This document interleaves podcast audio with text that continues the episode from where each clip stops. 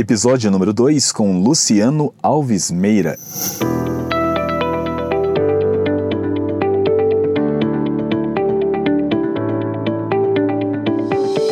Ele é sócio fundador da Caminhos Vida Integral, uma empresa de educação com foco no desenvolvimento humano através dos pilares pessoas, liderança e cultura organizacional.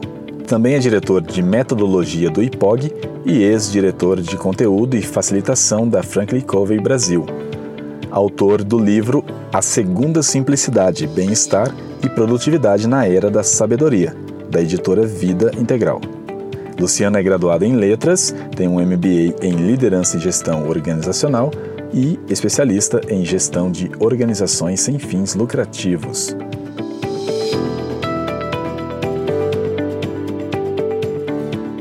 Eu conversei com Luciano sobre autoconhecimento, desenvolvimento humano e o impacto da transformação digital na gestão de empresas e pessoas.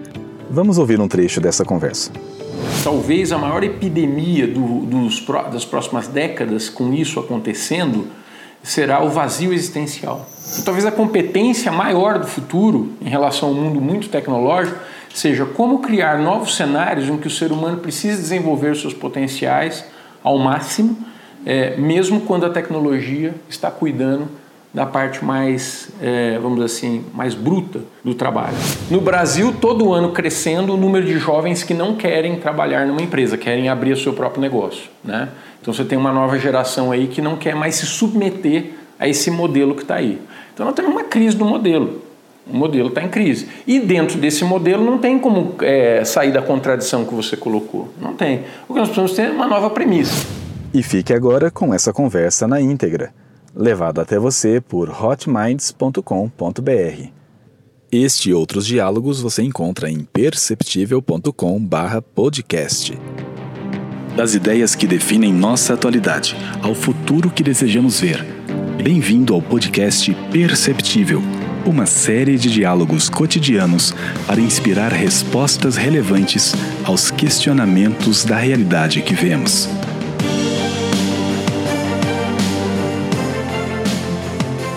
Eu sou Marcos Félix, storyteller, criador e empreendedor digital.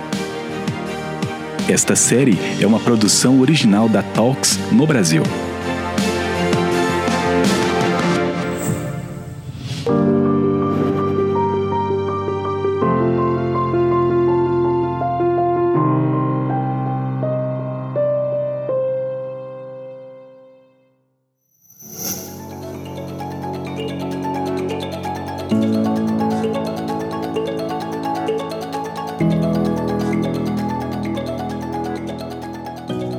Ok, Luciano, é um prazer conversar com você aqui hoje. Te agradeço de antemão por nos receber, pelo seu tempo, pela sua disponibilidade e trocar uma ideia sobre desenvolvimento humano, sobre é, algumas perspectivas que hoje a gente visualiza no mundo. Quando a gente fala de desenvolvimento humano, Luciano, a gente está falando do que exatamente? Boa. É, Marcos, é um prazer também para mim falar de um assunto que é uma paixão e, entendo que é um assunto crítico e que todas as pessoas deveriam se interessar por ele. É, nós estamos vivendo uma crise, mas essa crise é cheia de oportunidades. Os chineses já sabem disso, né? Que a mesma palavra que eles usam para crise é a palavra que, que eles utilizam também para oportunidade. Só que essa crise é mais profunda do que a maioria das pessoas consegue enxergar. Esse é minha, meu entendimento, né? Einstein é, ele achava que a tecnologia e o progresso material, de uma certa forma, é, são necessários, são importantes, mas ele também dizia que se não houvesse um correspondente desenvolvimento humano e moral, até ele usava essa palavra moral, que é uma palavra mais forte, nós teríamos então é, problemas muito sérios. É, seria como uma ferramenta poderosa na, demais na mão de uma criança. Né? E, e, e, ele até chegou a escrever uma carta famosa, que foi publicada depois num livro, A Carta e a Resposta, a, ao Freud. Ele dizia assim: Senhor Freud, eu sei que o senhor é bastante pessimista em relação aos, a, as, ao, ao, ser humano né, seus, seus potenciais, porque Freud tinha uma visão bastante é, de que o ser humano é, sempre está ameaçado por si mesmo, né, dentro do seu, da, das suas fragilidades, das suas limitações. Né? É, mas o, o, Einstein diz assim, mas será que diante da, da seriedade do momento que estamos vivendo, e naquela época estavam se desenvolvendo a bomba atômica, né? Será que o ser humano, diante da, da capacidade de autoaniquilação, não vai ter que mudar a sua forma de se comportar? Não vai ter que ser mais responsável? Não vai ter que ser mais consciente? Né? Então ele, foi, ele provocou Freud. E Freud, interessantemente, nesse, a essa carta, ele responde com dúvidas. Não, não, não foi tão cético e não foi tão é, negativo. Né? Ele disse, é, quem sabe, Dr. Einstein, né? isso não vai provocar uma espécie de evolução da, do, do, comportamento humano. Né? Bom, há caminhos, ela foi criada, né, e o meu livro também está nessa linha, é, para ajudar as pessoas a entenderem os seus próprios potenciais. O primeiro ponto é esse: esse assunto é pouco estudado, embora seja muito pesquisado. Nós, é, nós temos aí 150 anos de, de pesquisa do desenvolvimento humano, muitos trabalhos importantes, poucos deles bem disseminados a nossa escola e, a, e, mesmo dentro de casa, o que a gente chama de educação, é, é mais uma ideia de algumas, alguma formação moral, é, de alguns valores que a família consegue transmitir aos seus filhos e um monte de conteúdo que a escola geralmente acredita que se tivermos aqui na, no nosso intelecto, nós nos tornamos pessoas melhores. Bom, isso é uma falácia, basta ver que tem muita gente formada nas melhores universidades do mundo corrompendo o sistema. Né? Então, não é a formação intelectual que, que resolve essa questão. Né? Há um mito aí de ah, a educação vai resolver tudo. Eu, eu acredito, eu sou educador, acredito muito na educação, mas temos que primeiro entender o que seria essa educação formadora ou formativa. É, uma das referências mais importantes sobre esse tema é, é talvez a obra do Goethe, é, que foi um, um, pensador alemão e um formador da, da consciência alemã da cultura alemã, participou do movimento importante do romantismo alemão, e ele acreditava que a formação humana ela, ela é, é um grande desafio e, e, e parte de, dessa formação é, ela tem muito mais a ver com o desenvolvimento dos potenciais. O ser humano precisa ser desafiado, precisa ser enxergado em toda a sua potencialidade. Né? Ele dizia assim: trate um menino como um menino, e ele continuará sendo um menino. Trate um menino como o homem que ele pode vir a ser e ele se tornará esse homem. Né? Eu diria que nós estamos vivendo um momento humano tão delicado, a própria subsistência ou a sustentabilidade da vida no planeta está sob risco e agora mais do que nunca antes, o ser humano terá que é, tratar-se uns, uns aos outros, teremos que nos tratar reciprocamente é como verdadeiros adultos, parar de olhar para os nossos potenciais apenas para ah, ter uma vida mais tranquila, ter uma vida materialmente um pouco mais vantajosa, né? ah, alguns resultados materiais um pouco melhores, mais progresso, uma cidade um pouco mais bem é, arrumada, ou uma tecnologia, que é o que está no momento, né? inovação como tecnologia, uma tecnologia que é, substitua aqueles, aquelas tarefas mais pesadas para mim, isso tudo parece bom, eu não, eu não, tenho nada contra o progresso material, mas realmente concordo com Einstein que ele, ele está longe de ser suficiente. Né? Então, a Caminhos foi criada com base numa filosofia de que o ser humano pode se tornar mais sensível, mais profundo, mais bem resolvido do ponto de vista emocional, é, muito mais aberto a ideias novas, muito mais generoso em dar-se à sociedade e servir à sociedade do que apenas pensar nos seus próprios benefícios e, e de que ele é capaz também de criar é, novas formas de viver no planeta que a gente nem sonha com elas hoje, inclusive formas políticas. Né? Eu acho que tudo que está aí do ponto de vista político já está ficando ultrapassado. Então a gente vai precisar criar novas formas políticas ou sociais de vida. Estamos falando então de uma inovação que não é uma inovação tecnológica, mas é uma inovação humana, é uma inovação de, de, de visão de mundo, né? de no, novas formas de enxergar a realidade. Interessante você falar isso, porque a gente está num momento de transformação digital. É, e aliás, esse, esse termo a gente tem que tomar cuidado porque daqui a pouco ele pode ser banalizado também. A transformação digital envolve um processo de gestão de inovação, gestão de conhecimento, além do próprio avanço tecnológico. É, nesse contexto do mundo, passando por essa inovação, como que essas competências humanas poderiam ser melhor desenvolvidas? É, eu primeiro olho isso com cuidado, porque é, eu, vamos imaginar uma sociedade em que a inovação tecnológica seja de tal porte que o trabalho humano fique relativ relativamente desnecessário. Já se fala nisso, né? Uma robotização muito grande, revolução industrial 4.0, a inteligência artificial e daí por diante, né?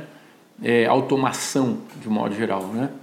É, precisamos pensar numa questão muito importante, que talvez a maior epidemia do, dos, das próximas décadas, com isso acontecendo, será o vazio existencial, é a falta de estímulo, ao, ao, é, porque o ser humano é um ser é, de tal forma é, complexo e aberto ao desenvolvimento, quando a gente pensa em desenvolvimento humano, é muito diferente do desenvolvimento de outros mamíferos.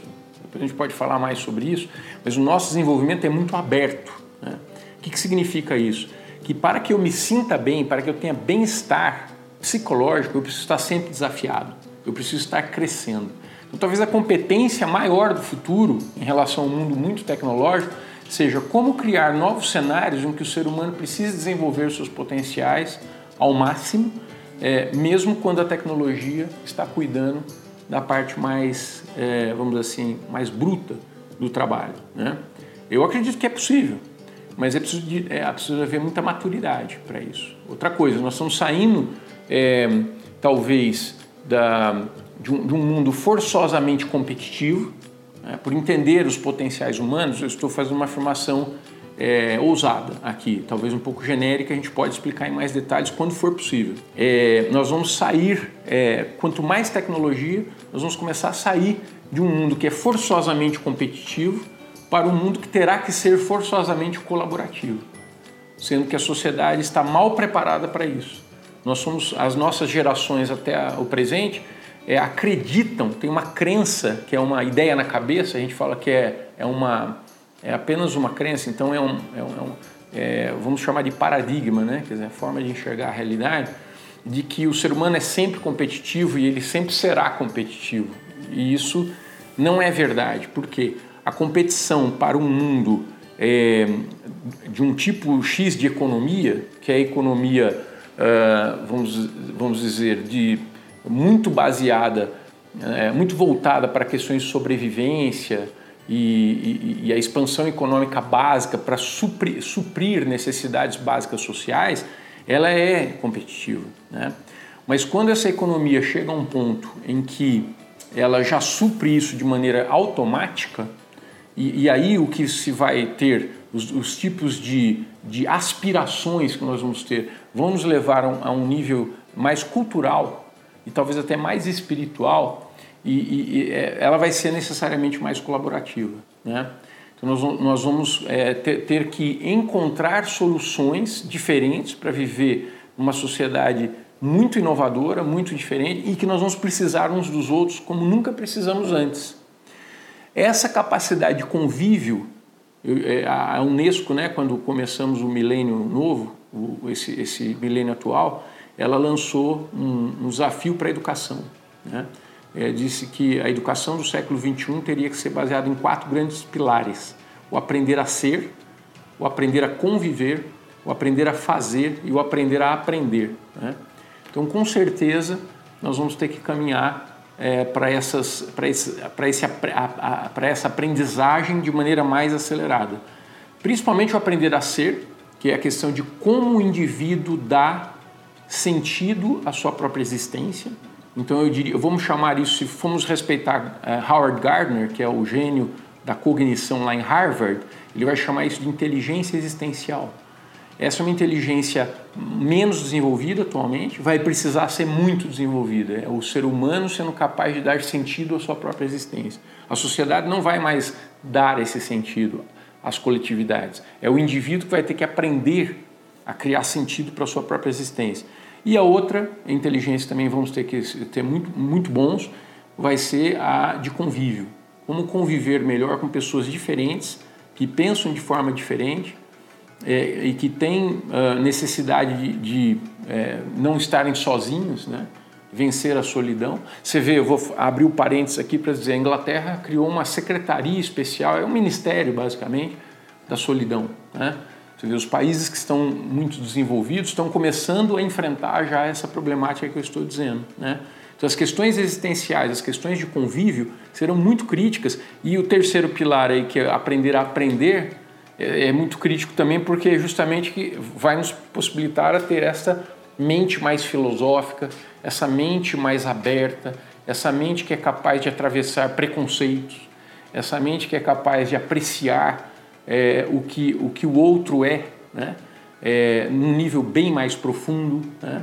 É, e a gente vê pelo tipo de discussão política, por exemplo, nós tivemos aí nas últimas eleições, que nós estamos bem despreparados. Né? Nós estamos entrando em, em conflito o tempo inteiro, conosco mesmo e com os outros, nós não sabemos apreciar a diferença. É, quando a gente fala em sentido existencial, as pessoas pensam apenas em é, ter um imóvel a mais ou, né, ou ganhar mais dinheiro, realizar um sonho, né, realizar um sonho material. Né? É difícil, eu, eu, tenho muitos alunos, eu tenho milhares de alunos no mundo e a gente pede para que eles, eles escrevam uma declaração, uma pequena declaração de, é, vamos assim, de, de propósito existencial. Fala, olha a empresa que você trabalha tem declaração de missão? Tem. E você tem? Você pessoalmente? Você SA tem? Né? Não, não tem. Falei, vamos, vamos fazer o exercício. A dificuldade é enorme, muito difícil. Porque é uma inteligência pouco desenvolvida. Nossas escolas não ajudaram a desenvolver, os pais não sabem como ajudar os filhos a desenvolver. E essas competências, se não forem desenvolvidas, eu temo que nós vamos ter uma crise é, de depressão de, é, maior do que já temos. Hoje, 300 milhões de pessoas com depressão, segundo a Organização Mundial da Saúde. Né? Já é uma crise, já é uma endemia, é uma epidemia, basicamente. Né? É, a gente lida com profissionais, é, faz mentoria também para negócios. E passa-se muito por essa questão da, das inteligências, gestão de inteligência emocional, inteligência digital, sem dúvida, é, de negócios, espiritual, você comentou. Como que nesse contexto alguém pode gerenciar essas emoções, ao mesmo tempo preocupar-se com a sua integridade, a sua vida, né, saúde em todos os contextos e, e, ainda lidar com essas realidades do mundo externo, né? Porque entendo eu que ele trabalha o interior, mas ele tem que também estar conectado com tudo que acontece no mundo. Ele não é um ser isolado. Como é que ele gerencia tudo isso? É, não é fácil fazer essa gestão. Se eu disser que é fácil, estou mentindo, né? E você está certo. Ele tem que equilibrar os aspectos pragmáticos externos com as questões mais internas, mais profundas, né? Mas o que eu tenho cada vez mais me convencido, Marcos, é que o caminho, pelo menos no momento existencial que estamos vivendo agora, que o caminho é a interiorização. É, nós vamos ter que aprender uma lição é, que no final é muito saborosa, mas no início é muito, é muito é, eu diria, amarga. Né? Que é assim, olha, nós, nós fomos criados durante milênios para sermos pragmáticos, usarmos a nossa inteligência para resolver nossos problemas de sobrevivência e crescimento social. E hoje, se você pensar bem, é isso que as pessoas estão fazendo. Estão tentando ter um emprego melhor, tentando ter um salário melhor, uma posição melhor na sociedade, um reconhecimento maior. E elas passam 20, 30, 40 anos fazendo esforço ou procurando metodologias para alavancar esses resultados. Está aí o coaching, né, que não deixa mentir, que é uma metodologia atual, contemporânea, para ajudar as pessoas a terem resultados maiores. Né?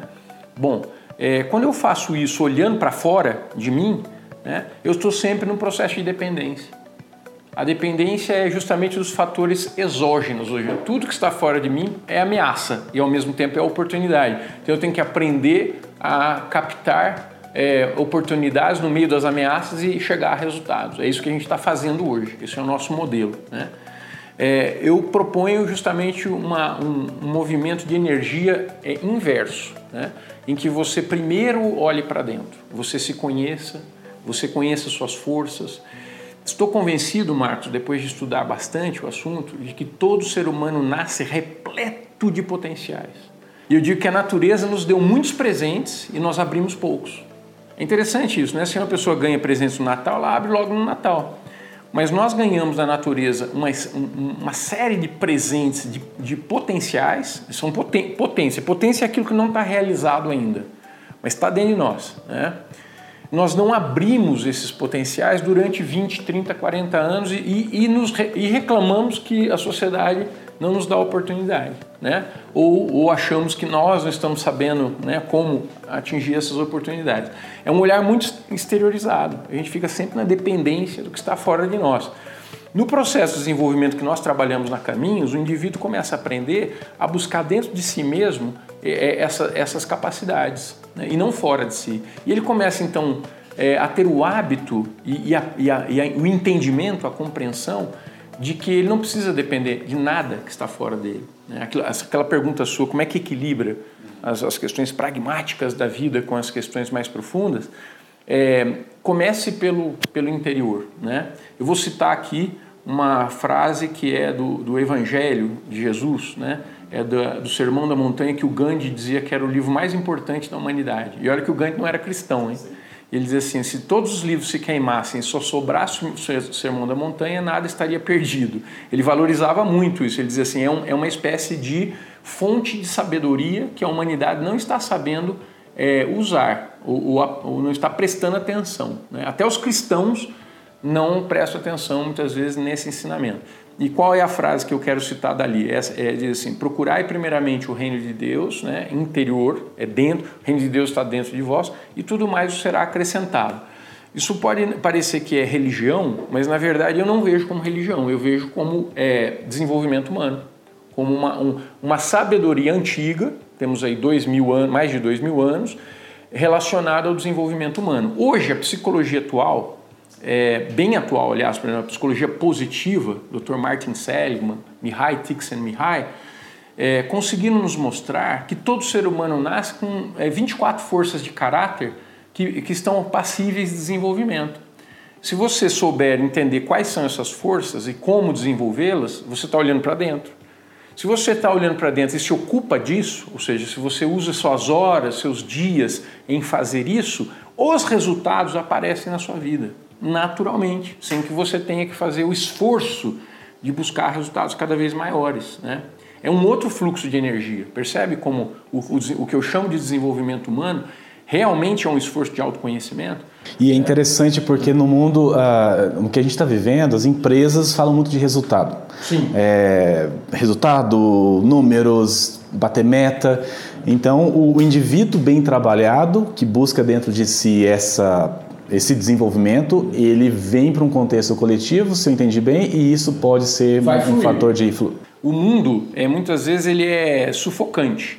É, as expectativas dos outros sobre nós são, são cruéis às vezes. Então, vamos dizer que eu vou, vou trabalhar numa empresa, vamos dar um exemplo bem concreto, vou trabalhar numa empresa e as expectativas que tem sobre mim, elas não, tem, não estão alinhadas com, com as minhas maiores forças. É muito comum. Vou dar um dado para você que foi levantado é, por pesquisa nos Estados Unidos, está publicado no livro Authentic Strengths, da autora Fátima Domain. Ela diz assim: apenas 1% dos trabalhadores norte-americanos têm uma consciência bem nítida de que estão aplicando suas melhores forças no ambiente de trabalho. Vamos chamar isso de alinhamento. Ó. A pessoa tem forças, forças autênticas, originais, é, é o que ela tem de melhor, está nela, né? ela se conhece e ela traz isso todo dia para o trabalho. E isso faz com que o trabalho dela seja muito sustentável, os resultados sejam muito bons e ela se sinta muito feliz com isso. Só que só 1% da, da, da força de trabalho norte-americana tem essa consciência clara. A maioria das pessoas ou não conhece suas próprias forças, por isso não consegue responder a pergunta, ou não estão usando essas forças no, no dia a dia de trabalho, porque o que a empresa também faz é tentar adaptar a pessoa às suas necessidades. E eu falo que as empresas vão ter que aprender em algum momento que eu vou precisar mais respeitar o meu trabalhador, e, e eu vou explicar o que é o respeito em seguida, né? mas mais respeitar do que tentar trazê-lo para um contexto de competência. Quando eu tento encaixar o indivíduo numa competência necessária na minha empresa, eu estou reduzindo esse indivíduo, eu estou reduzindo a potência dele.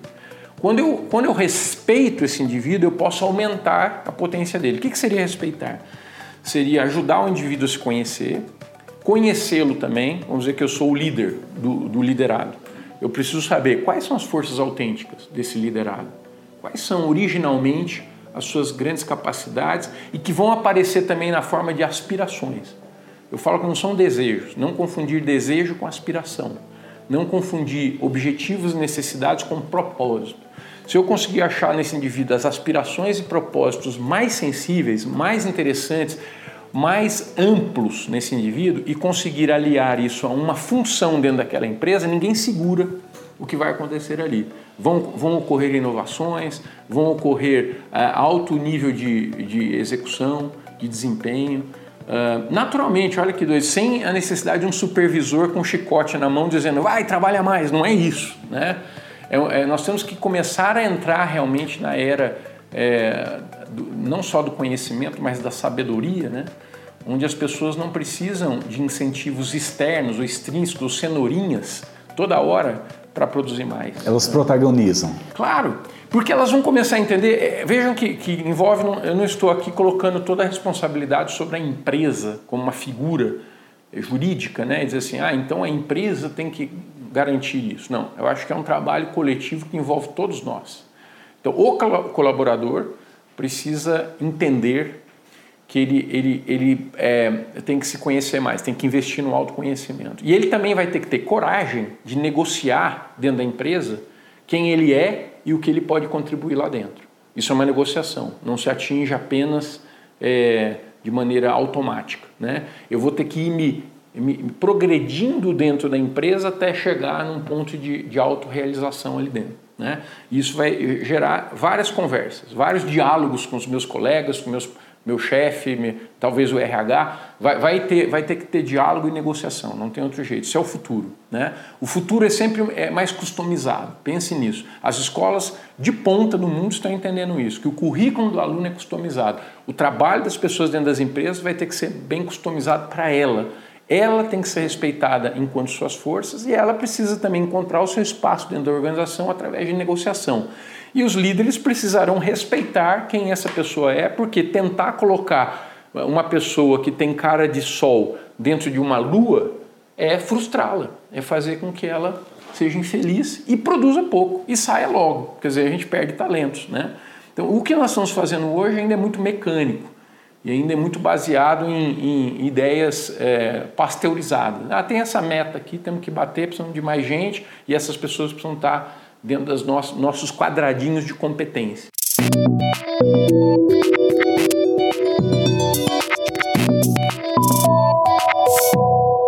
As pessoas estão ah, olhando para uma realidade muito automatizada. Isso. Tecnologia, você falou aí mecânico, a coisa meio num processo automático. As próprias empresas hoje vivem modelos de startup, escalabilidade, alcance. E você me fala também de customização. Uhum. Como é que a gente encontra um, um, um viés aí mais equilibrado para não parecer contraditório? É, veja, eu não, não, não, não vou colocar aqui um viés ideológico para responder sua boa pergunta. Sem dúvida, nós vamos precisar de uma no, um novo ponto de partida, algumas novas premissas.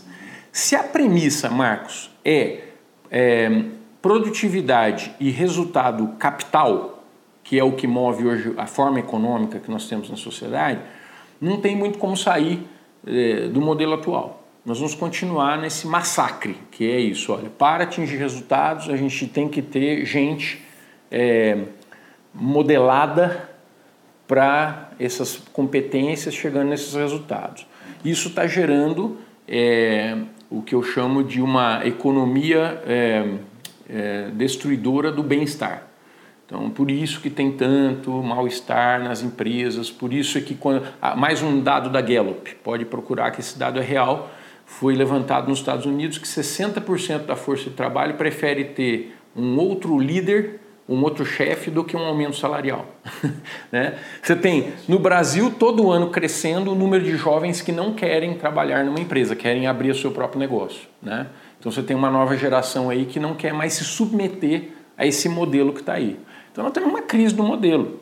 O modelo está em crise. E dentro desse modelo não tem como é, sair da contradição que você colocou. Não tem. O que nós precisamos ter é uma nova premissa. Qual é a premissa que nós é, que eu, eu coloco como desejável? No livro A Segunda Simplicidade, é, eu proponho essa nova premissa. Diz assim, olha, o desenvolvimento humano tem que ser visto como um fim em si mesmo.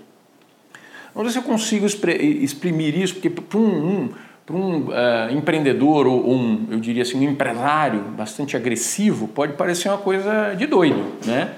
Mas não é. Ela, na verdade, tem muito a ver, inclusive, com o futuro do capitalismo. Se quisermos que o capitalismo tenha algum futuro, a gente vai ter que passar por esse processo. Eu, eu acredito nisso. Eu não sou contra o capitalismo. Eu sou contra o capitalismo como é hoje. Eu acho que ele tem que a ser. A letra da música dizia capitalismo selvagem. Isso, ele é mesmo. Massacrante. Ele, ele, é selvagem no momento em que ele aleja as, os, os, potenciais humanos, ao invés de aproveitá-los. Olha só, né? Ele é burro, é, é um capitalismo que não enxerga quanto que o ser humano pode ser e como a vida pode ser melhor, não enxerga, não tem esse, esse olhar. Né?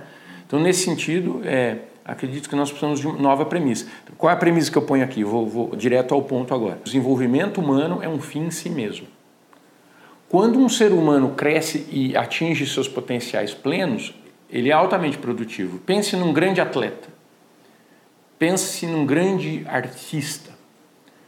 Pense num grande educador, num grande pesquisador. Pense no Albert Einstein. Né? O Einstein tem sido uma figura que a gente utiliza um pouco para dar alguns referenciais de desenvolvimento potencial humano. Não só pela inteligência dele, mas também porque ele aprendeu a fazer ciência usando a intuição. Olha que doido. Então não era só uma pessoa racional. Ele usou muito a intuição para fazer ciência, usou a racionalidade e no final da vida dele se tornou muito humano. Ele, ele, o, o aspecto emocional dele também se desenvolveu, a inteligência emocional melhorou muito no final.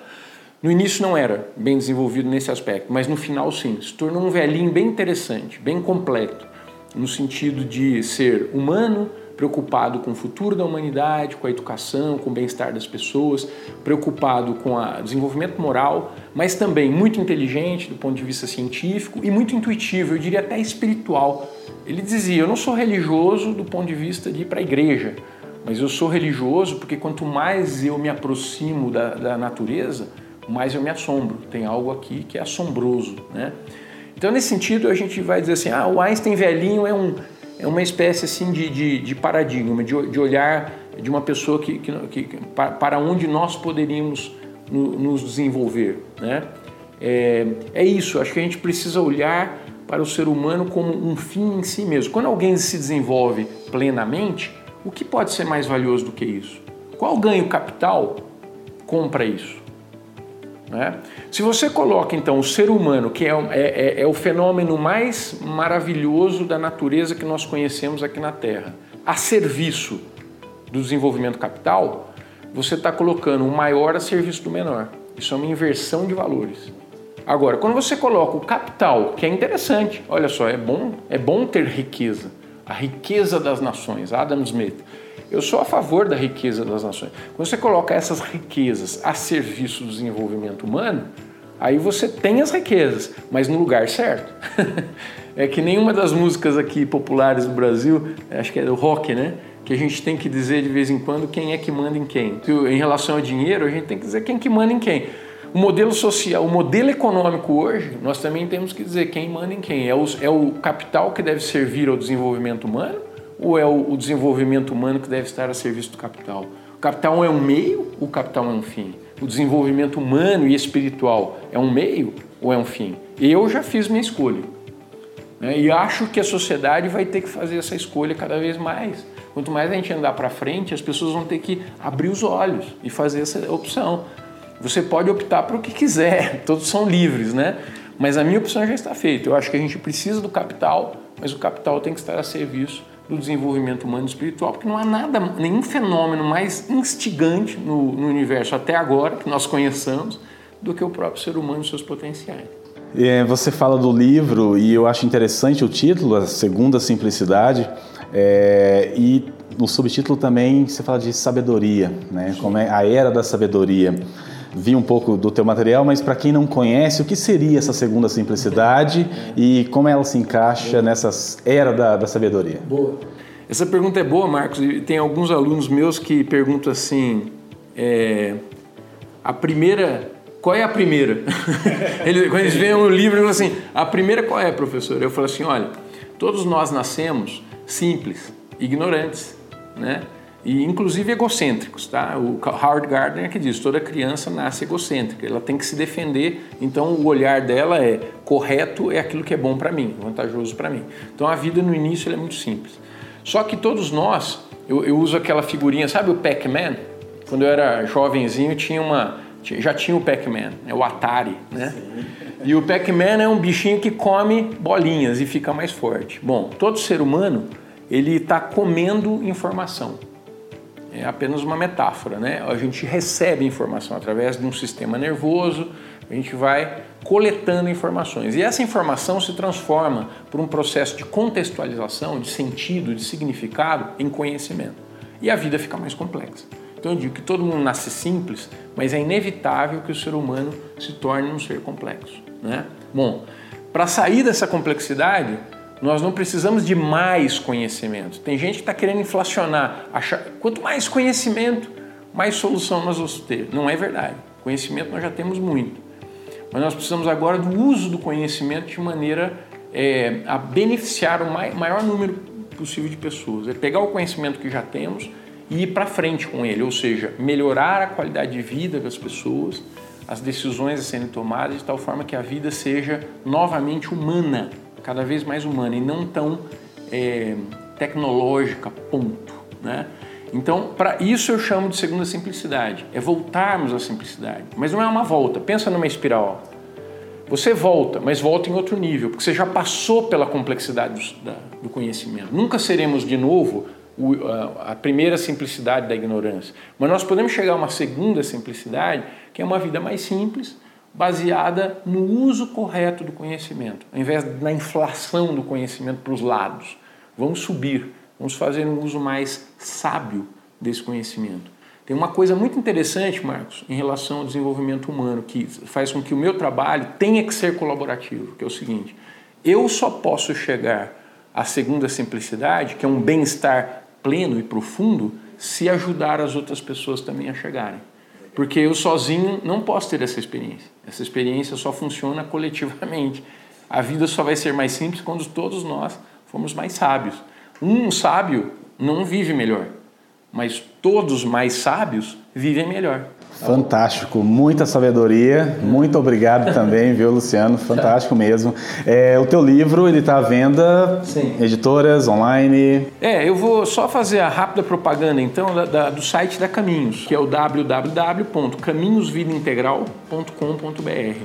Lá poderão encontrar todos os treinamentos da, da Caminhos para pessoas, líderes e organizações, e também o meu livro e outros livros que estamos lançando agora, que são de autores é, do mundo inteiro aí, e que estão todos voltados para o desenvolvimento humano. Nossa missão é essa: é criar caminhos, criar ferramentas, criar cursos, é, criar uma série de estratégias para que as pessoas alcancem o máximo do seu potencial. Estamos felizes em atendê-los quando estiverem em contato conosco.